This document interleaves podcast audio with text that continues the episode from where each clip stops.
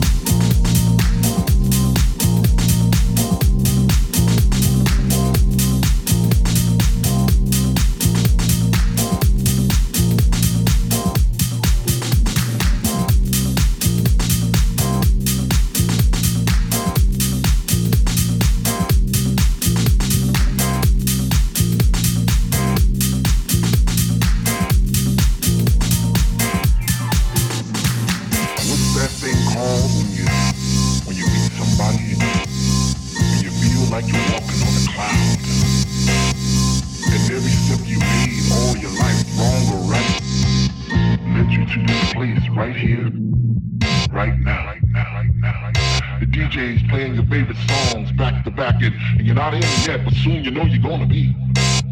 Oh man, man what's that feeling called again? What's that feeling called when, when finally you're in and you're standing in the middle of the floor, and you open your arms real wide to, accept those vibes, all those positive vibes, and your family's there.